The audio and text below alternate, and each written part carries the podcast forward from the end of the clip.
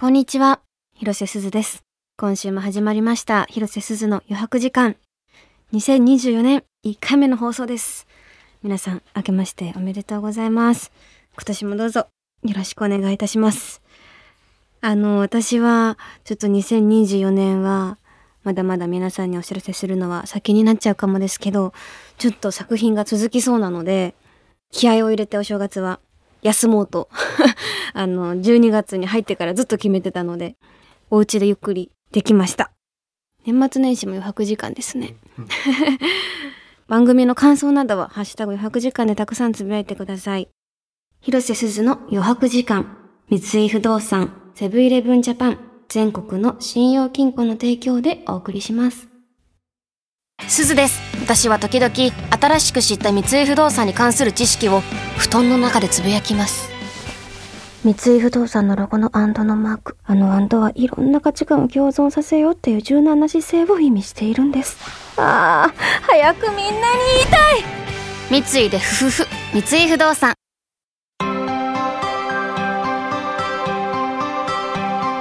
広瀬すずの余白時間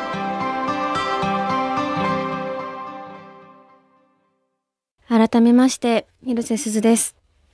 実はですね今目の前にあるものが置いてありまして何かと言いますと書道セットイエーイ。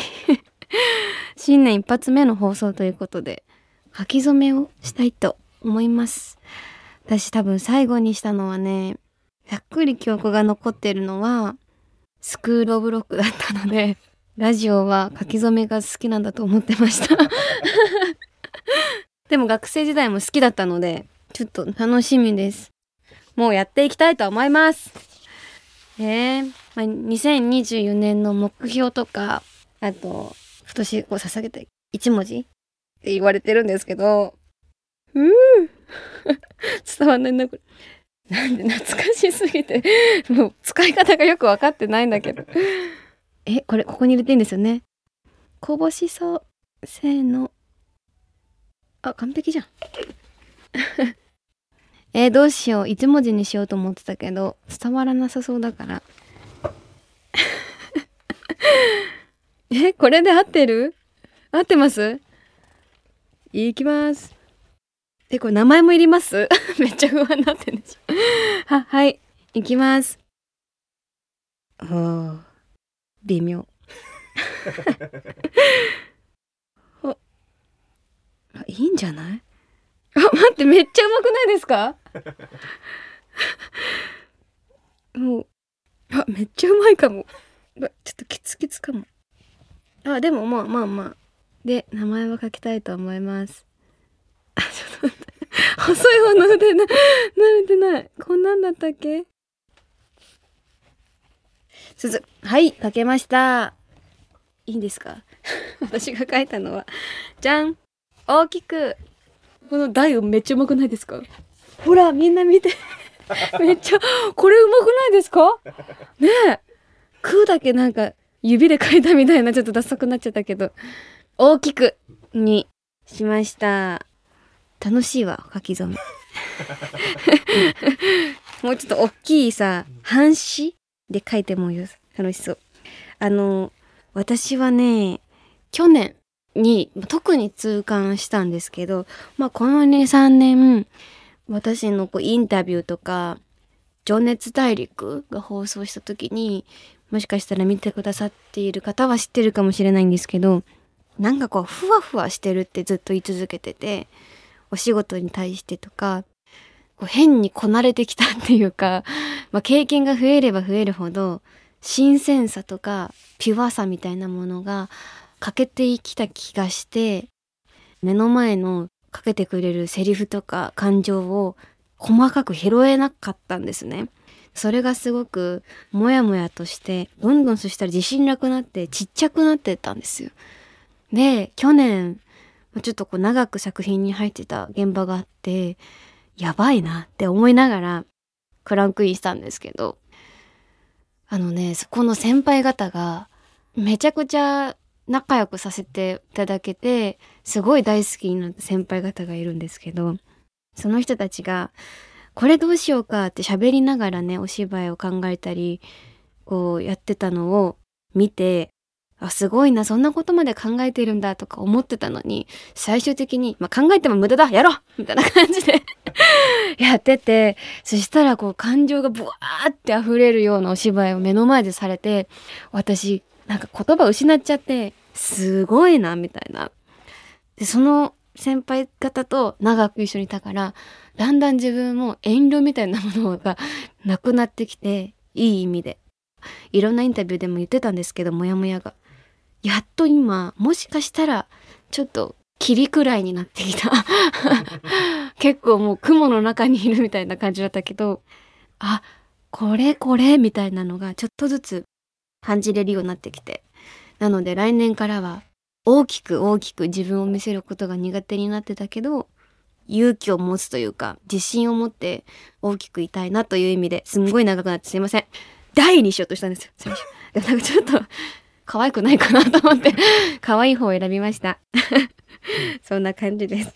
私が描いたあの書き初めの写真は番組公式 X や Instagram に載せておりますのでぜひチェックしてみてください。土曜日の午後の余白時間を広瀬すずがお届け中。広瀬すずの余白時間。あさって1月8日は成人の日。ということで成人を迎える皆さんおめでとうございます。2022年に成年年齢が引き下がり、今は18歳からね、成人ですけど、私、成人迎えたの20歳の時か。なんだろうな、成人した時にこう別に考えてたことも意識してたことも正直言うと全くないです。なので、なんか言ってあげられることがあるといえば本当おめでとうございますしか言えないんですけど、当時何してたかな二十歳は朝ドラちょうど誕生日も北海道で迎えてたので、なんか特にこう意識して、大人にならなきゃみたいな欲もなく、平和に ほのぼのとしてましたけど、今日はあの新成人へのアドバイスがテーマということでメッセージを募集しました。この番組はリスナーさんの世代がとても幅広いので人生の先輩から届いているアドバイスを紹介していきたいと思います。岐阜県ラジオネーム、のののさん、47歳男性。僕の新生児の時は、バイクの修行の真っ只中でした。小さな頃から大工さんに憧れ、高校は建築家に進み、授業で図面を描く毎日でした。しかし、自分がやりたいのは、木をノコギリで切ったり、のみで木に穴を開けたりすることだという思いが次第に強くなって、高校を休学し、建築会社に弟子入りをお願いしました。願いが通じて17歳の春に弟子入りすることができて、夢中になって働いて充実した日々を送っていました。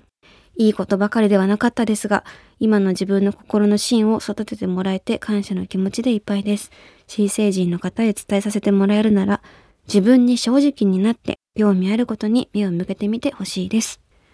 いや、まあそうだね。そうなんですよ。やりたいことをやるって、まあ簡単じゃないんだよな、それもなって思うけど、興味のあることとか、興味あってやってみたけど、あ、意外と好きじゃないっていう、こう、のののさんみたいなこともあると思うし、私はもう14から仕事始めて、自分でこう選択肢を持つ年齢になる頃には、もう決まってた環境が多かったので、自分にこう持ってる選択肢があんまりほぼなかった状態だったから、羨ましいなって思う部分も同級生とかにはめちゃくちゃあったんですけど、でも今好きだから後悔はないし、後悔ないのがいいんじゃないかな。でもこの勇気すごいわ。いや、尊敬。でも本当に、野々さん言ってる、こう自分に正直になって興味のあること、好きなことに目を向けるっていうのは、まず第一歩な気がします。では、続いていきます。東京都ラジオネーム、日暮里丸さん39歳男性。私が成人をしていた時は浪人していて、なんとなく誰にも会いたくなくて一人旅をしていました。ちなみに祖父母からもらった成人式後のスーツを買うお金は洋裁の勉強をしたかったので祖父母に謝ってミシンを買いました。二十歳の皆さんに伝えたいことははみ出したって大丈夫。いろいろな道があるから友達を大切に自分の好きなことに目をそらさずチャレンジしてみてください。小さくまとまるな。僕の大好きな俳優の松田優作さんがインタビューで、若者に一言お願いしますと言われ優作さんが手探りでつかめと言っていたのがまさにそれです。自分もまだまだつかめてませんが。同じこと言ってまへん？でも意外とだから好きなこととかに進めてない人が多いってこと？なのかな？でもこの手探りでつかめってすごいですね。いろんな経験をしたからこそ言えることだと思うし、そういう一言が意外とね、若者たちにズコーンって突き刺さるし、これを私、小さくまとまるな。私大きくって書いたんだから。はいって感じだよ。いや、そうなんだよな。なんかもっと小さくこじんまりするのって10年20年先にいつかあるだろうなと思ってたけどこんなに早いと思わなくて逆にね視野が広がるんだろうな。急に。今の私とかの年齢って。うん。それをなんか怖がらずに同世代の皆さんというかちょっと下の子たちはうん思い切ってチャレンジしてほしいなと思います。下市県ラジオネームもっちゃんさん24歳女性。私は今24歳で4年前に成人を迎えました。成人の年齢が18歳となり、高校生の方もいらっしゃると思います。アドバイスとしては、U18 は学割を存分に活用することです。私は旅行やジムで鍛えること、舞台を感激することが好きなのですが、学生さんにはお得に移動できたり、エンタメを享受できたりするので、あの頃もっと活用していればなと思っています。なので、新しいこと始めたい、挑戦したいという方は、お得に始められるチャンスです。学割ね、めっちゃわかる。えー、使えるもんは使っとかなきゃって。確かに舞台行った時も、高校生なんかチケットとか安いですよね。うん。いろんなものをね、活用して、いろんなこう、世界に一歩踏み込むのも、今しかできない経験だと思うので、いいんじゃないかなって思います。そして、京都府ラジオネーム、マイツムリンさん、二十歳、寄せ。もう成人式の季節、一年が本当に早いです。新成人の方へのアドバイスは、写真を撮るときに袖から見えるヒートテックや手首につけた紙ゴムに気をつけること。印象残る大切な写真になるので気をつけてください。あとは成人式の会場で人が多すぎてメッセージが送れなくなるので、友達とは事前に待ち合わせ場所を決めておくことをお勧めします。プロやんこの人 成人式の すぐ使えるアドバイスですねこれ私は地元のとか行けなかったので経験してないんですけど確かにねヒートテックとかゴムね特に女の子はねずっと綺麗にいるのも大変なんだよ でも一生残る写真らしいのでこれからね今年来年とか成人式ある方はちょっとマイツムリンさんを あの参考にしてぜひ気をつけて 成人式に行ってらっしゃいませ。先輩のリスナーの皆様本当にたくさんのアドバイスをありがとうございました。私からはね、正直言うとないです。もうね、本当に今この先輩方がおっしゃってた好きなことに前向きに変にこう考えすぎず、頑張りすぎず、自分らしく入れたらいいんじゃないかなって深く考えなくてもいけます。